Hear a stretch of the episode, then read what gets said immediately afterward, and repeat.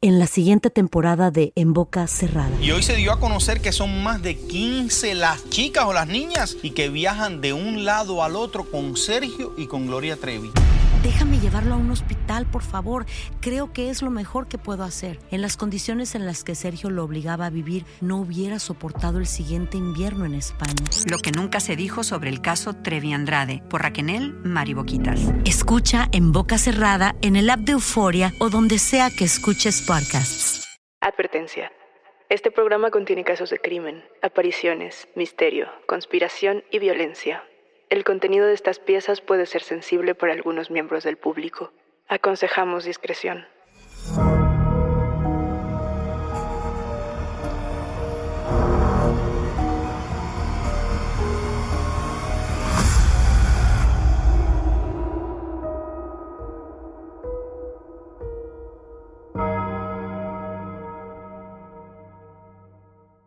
Saludos enigmáticos, bienvenidas, bienvenidos de vuelta a nuestros testimoniales enigmáticos.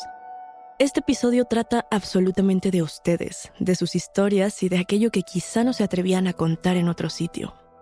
No se olviden de seguirnos en nuestras redes sociales y también que pueden ponerse en contacto con nosotros para contarnos su historia a través de Instagram, Facebook o enviando un correo a enigmas.univision.net. Recuerden que pueden escucharnos a través de la app de Euforia, la página de YouTube de Euforia Podcast o donde sea que escuchen podcast. Y no se olviden de suscribirse o seguir el show para que no se pierdan ni un suspiro. El tema de hoy, enigmáticos, a mí me parece uno de los lugares más interesantes que tiene la mente humana, porque vamos a estar hablando acerca de regresiones y vidas pasadas, sobre todo en la infancia. Es un hecho que los niños pequeños son mucho más sensibles que nosotros a todo lo paranormal y a todo lo espiritual. Normalmente son ellos los que pueden acceder a otros planos, a otras dimensiones o a otra clase de saberes en este mismo plano. Y normalmente se dice que a la edad de los 7 años es cuando estas conexiones o esta facilidad para acceder a estos conocimientos se debilita y dejamos de ser tan sensibles. De hecho, muchas veces llegamos a perder los recuerdos de esta sensibilidad y de esta clase de experiencias. Es por esto que cuando le preguntamos a un niño un poco más grande si recuerda alguna de las cosas que dijo cuando era pequeño, por ejemplo, cuando los niños suelen decir, es que se me apareció algo, es que vi a mi abuelito, es que vi un fantasma. Cuando le preguntamos a los niños un poco mayores si recuerdan esto, normalmente no lo recuerdan, no tienen idea. Y justamente vamos a ver esto reflejado en uno de los testimonios que vamos a explorar hoy. Y este Enigmáticos es un testimonio muy especial porque tenemos a un enigmático en cabina que nos va a contar de primera mano su experiencia con las regresiones. Yo les pregunto, enigmáticos, ¿ustedes tienen recuerdos que podrían pensar esto se trata de algo paranormal, esto es una regresión, esto es un viaje al pasado o al futuro? Durante su infancia? Esto se puede dar de forma natural, como lo vamos a ver en este episodio, en los sueños o en algunos momentos de desconexión, pero también pueden ustedes, si tienen curiosidad de saber qué ocurrió en su vida pasada, quiénes eran en su vida pasada, cómo murieron, algún detalle, existen personas que se dedican formalmente a esto, a hacer regresiones y a poder indicarte o darte algunos indicios de qué ocurrió contigo en otros tiempos. Una historia que yo escuché en el pasado Enigmáticos se trataba de una persona muy cercana a mí que acudió a este servicio y fue a que le hicieran una regresión y logró ver cómo su cuerpo tomaba otra forma y cómo de pronto él ya no se encontraba en el cuarto en el que estaban practicándole esta regresión, sino que estaba en un bosque con una fogata, con otras personas con aspecto nórdico, y es así como él se convenció de que su vida pasada había transcurrido en este contexto. ¿Ustedes saben cómo fue su vida pasada, enigmáticos? Justamente hoy vamos a explorar las vidas pasadas desde la infancia con dos historias que son verdaderamente impactantes. Pero no sin antes, enigmáticos, preguntarles, ¿a ustedes les gustaría saber qué les ocurrió en otro tiempo? ¿Les gustaría saber cómo vivían? ¿Con quién vivían? ¿Cómo murieron? Yo pienso que a mí en lo personal me daría un poco de miedo encontrarme tal vez con que fui una mala persona, con que hice daño, causé dolor. Pero por otro lado, creo que puede ser útil reconectar con tu vida pasada para entender aspectos de tu tiempo presente. Hoy vamos a escuchar dos historias de dos personas que han podido experimentar esto en carne propia. Por un lado, tenemos un relato paranormal que se desprende de una joya y nos hace viajar al pasado. Y por el otro, tendremos una visión que nos indica cómo vamos a morir. Y para este segundo relato, tendremos a nuestro testimoniante aquí en cabina contándonos todo de primera mano. Pero primero, vamos a escuchar el testimonio de Natalia. Hola enigmáticos, muchas gracias por escucharme el día de hoy. Mi historia es un poquito diferente. Todo inicia con los sueños. Desde que soy muy pequeña me ha gustado soñar. Para mí soñar despierta ha sido muchas veces algo que me saca no solo del aburrimiento, sino también de las situaciones más extrañas y soñar despierta incluso en la noche es lo más peculiar porque es donde me ha traído a los momentos más curiosos de mi vida y de los que les estaré hablando hoy. Justamente los sueños que he tenido no siempre han sido solo historias al azar o que no tuvieron alguna falsedad. Vaya, mis historias a veces se han vuelto realidad o mejor dicho, ya han ocurrido.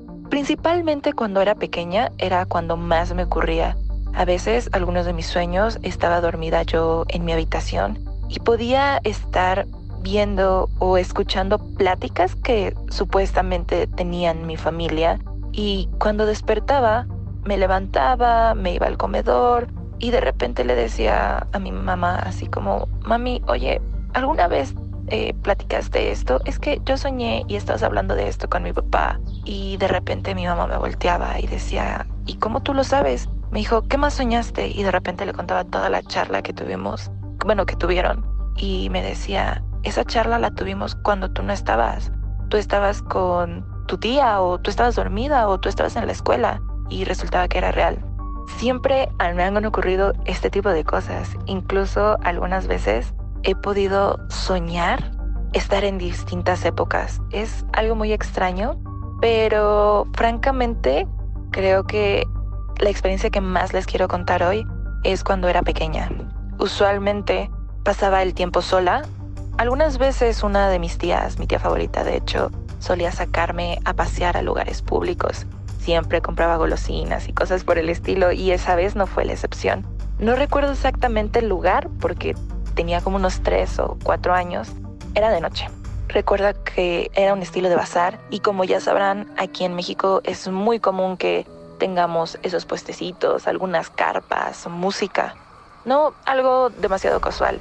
Y justo iba con esta tía, íbamos caminando de puesto en puesto. Recuerdo llevar un vestidito blanco y íbamos caminando hasta que de repente me acerqué a un puesto en específico. Era un puesto que vendía como todo este tipo de joyitas, artilugios, a veces sí como gemas bonitas, pero también como que son joyas de bronce. Pero recuerdo que una me llamó mucho la atención. Era un collar de color verde. Era como estilo jade, quizás. No lo sé, francamente.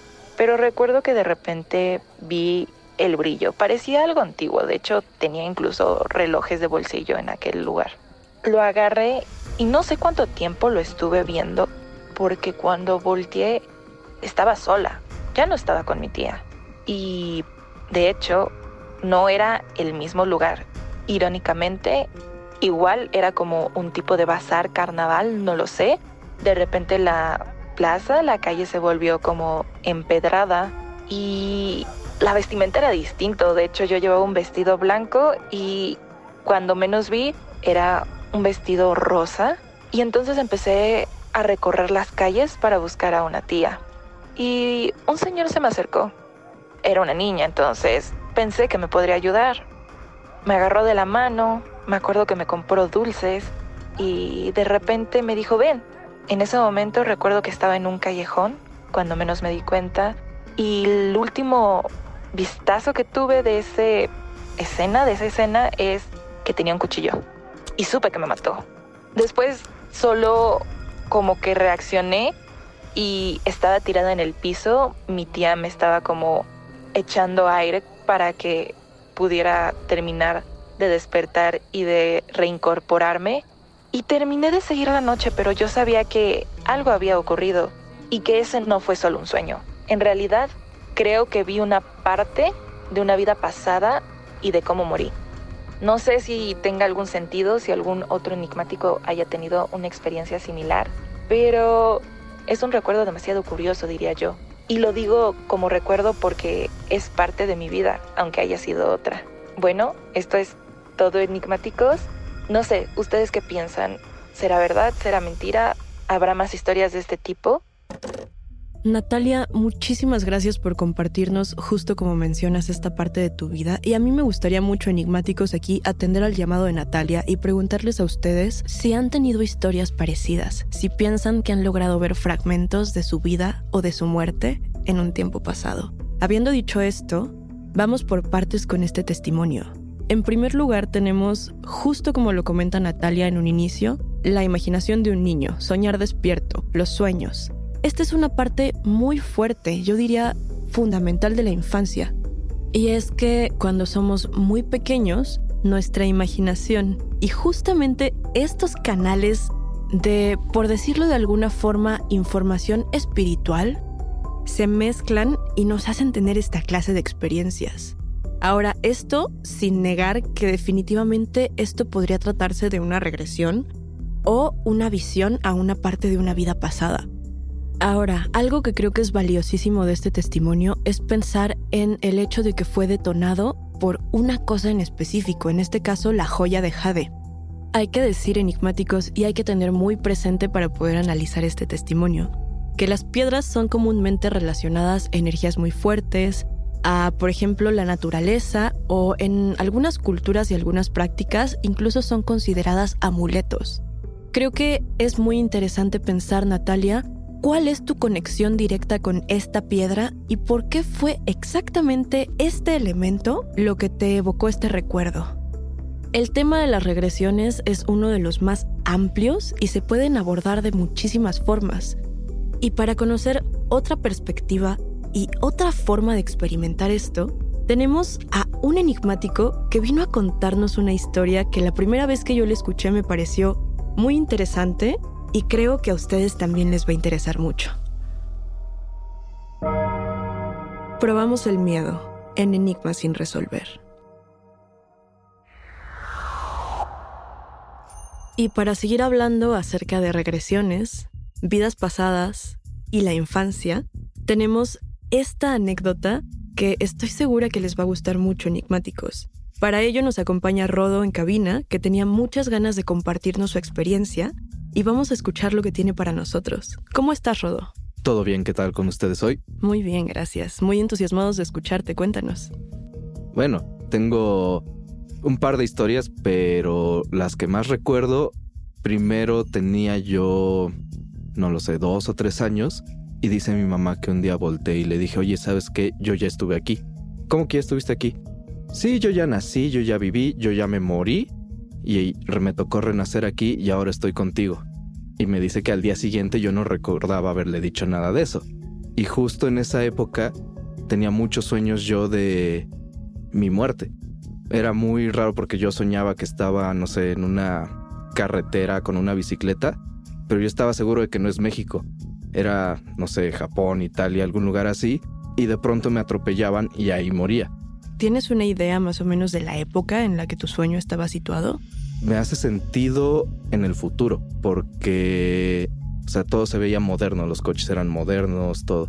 Entonces estoy seguro de que es como un sueño de cómo voy a morir, porque lo tuve muchas veces, siento mucha atracción hacia irme a otro país a vivir, entonces es raro porque es como saber cómo vas a morir, y buscar no llegar a eso, pero esa es una, o sea, soñar cómo vas a morir, que tu mamá te diga así como de, no, es que yo ya reencarné, ¿no? Y que no sepas haberlo dicho.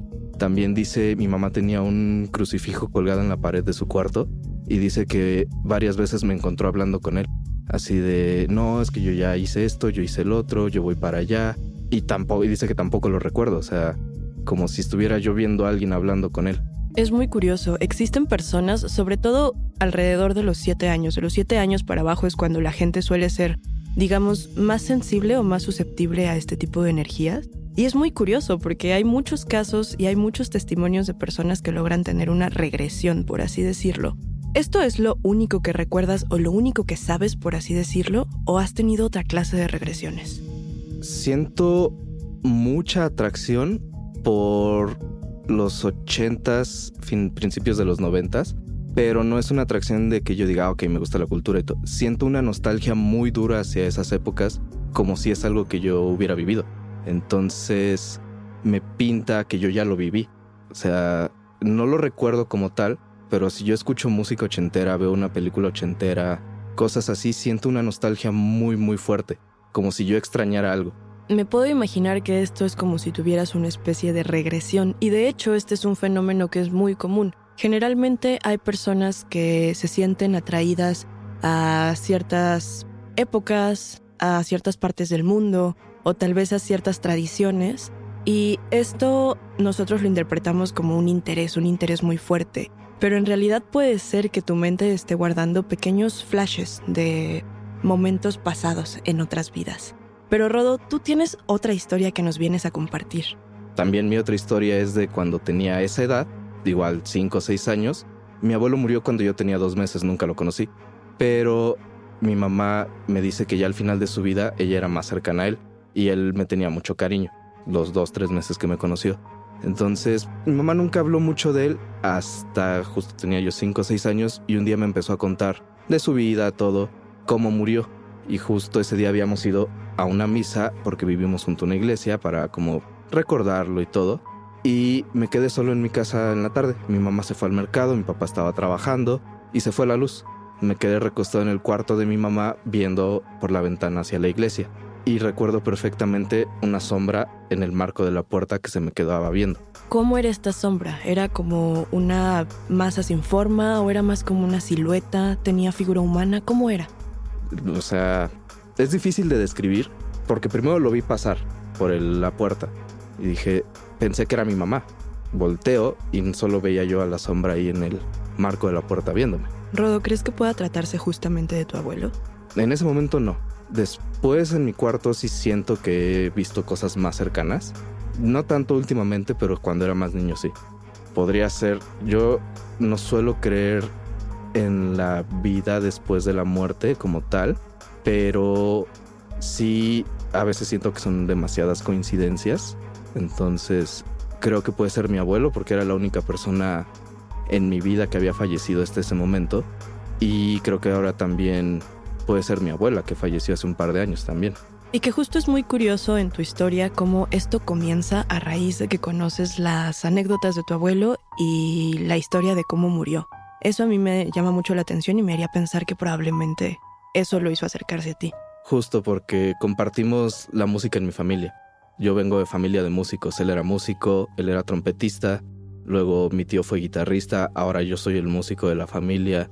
Entonces siento que tengo muchos lazos, a pesar de no haberlo conocido con él.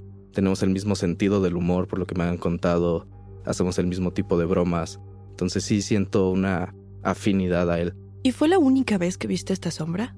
Sí, conscientemente. O sea, cuando de repente despiertas y sientes que hay algo. No sé si alguna vez te, eh, lo les ha pasado. Que despiertas así, no sé, dos, tres de la mañana y, sientes... sientes observado. sí. Exacto.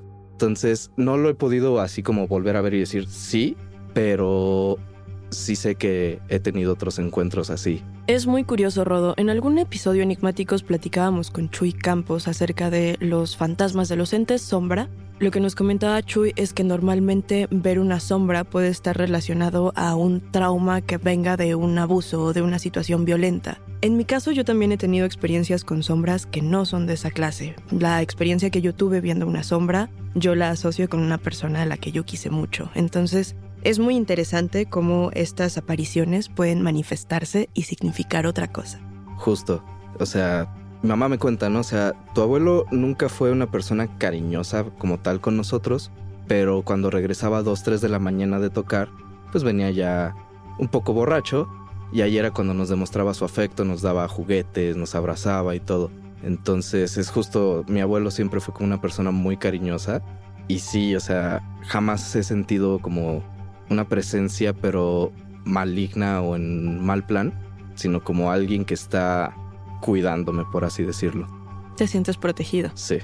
Rodo, estas experiencias que nos cuentas, según entiendo, datan todas de tu infancia, pero más recientemente, más en tu adultez, ¿has tenido otra clase de experiencias?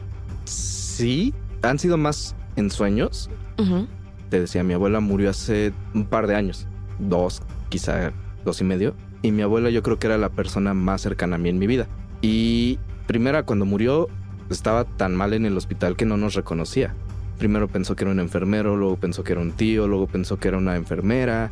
Pero justo cuando me despedí ya de ella, me dijo, gracias por todo. O sea, quiero pensar que al final sí supo quién era.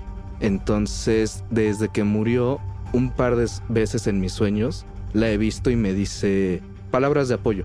O sea, cuando me he sentido mal, me dice, no te preocupes, todo va a salir bien, sabes que lo puedes resolver, cosas así. Sé que no son recuerdos porque en vida nunca hablé yo con ella de mis problemas. O sea, no puedo decirte, ah, es que estoy soñando o acordándome de alguna vez. Escucho su voz perfectamente clara que me dice, me apoya, todo va a salir bien, tú no te preocupes. ¿Y estos sueños los tienes específicamente cuando necesitas ese apoyo, ese cariño de tu abuela? ¿O los has llegado a tener en momentos, digamos, en los que estás bien? Solo en momentos que lo he necesitado. Cuando más triste o más derrotado me he sentido, es cuando sueño con ella y se me aparece. Rodo, creo que es muy lindo que a pesar de haber crecido y haber perdido esta conexión natural que todos tenemos y todos perdemos en algún momento, puedas seguir en contacto con, con, tus seres que ya no están aquí a través de tus sueños. Eso me parece muy valioso de tu historia. Muchísimas gracias por compartirla con nosotros.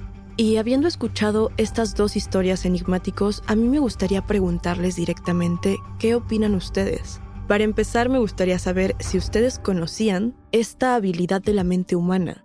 ¿Ustedes sabían que se puede tener regresiones? ¿Ustedes han tenido una regresión alguna vez? Justamente en los episodios testimoniales ya habíamos compartido un par de historias de regresiones. Recuerdo una en específico que se trataba de un chico que veía cómo le cortaban la mano. A mí este testimonio me impactó tanto que decidí investigar un poco y me encontré con algunas creencias populares alrededor de esto. Por ejemplo, y esta es la que más curiosa me pareció, se supone que cuando tú tienes una marca de nacimiento específica, es porque esto puede ser un indicador de cómo ocurrió tu muerte en una vida pasada. Si tienes un lunar alargado en la espalda, probablemente es porque moriste acuchillado y ahí quedó tu cicatriz. Yo, por ejemplo, enigmáticos, tengo una marca en la frente que es como un lunar rojo pero solo se enciende cuando me pega mucho el sol. Esto tal vez podría ser un agujero de una bala o una cicatriz de algo que me ocurrió en otro tiempo. Personalmente, en este tema yo soy un poco miedosa.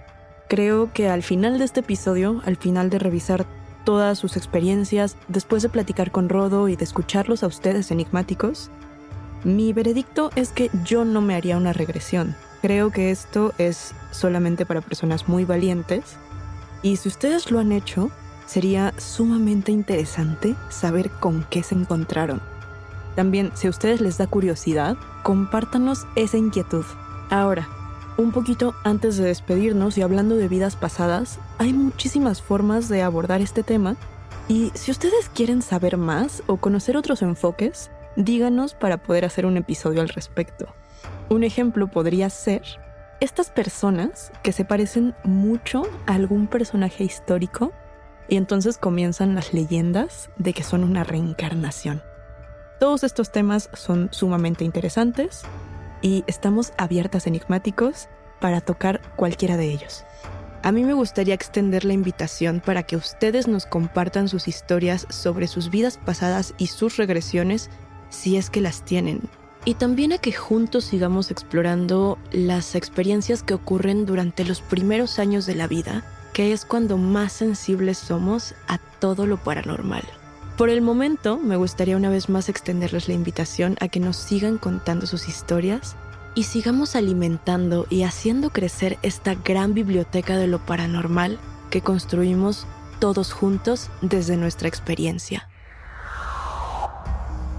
Hasta aquí llegamos con los testimonios. Pero la invitación queda abierta para ustedes, quienes construyen este podcast, a que nos compartan sus voces en enigmas.univision.net y nuestras redes sociales. No se olviden de seguirnos ahí mismo. Recuerden que pueden escucharnos en la app de Euforia, la página de YouTube de Euforia Podcast o en donde sea que escuchen podcast. Denle follow o suscríbanse al show en donde sea que nos escuchen y así no se pierden ni un momento de enigma sin resolver. Yo soy Daniel Duarte y nos espantamos en el próximo episodio.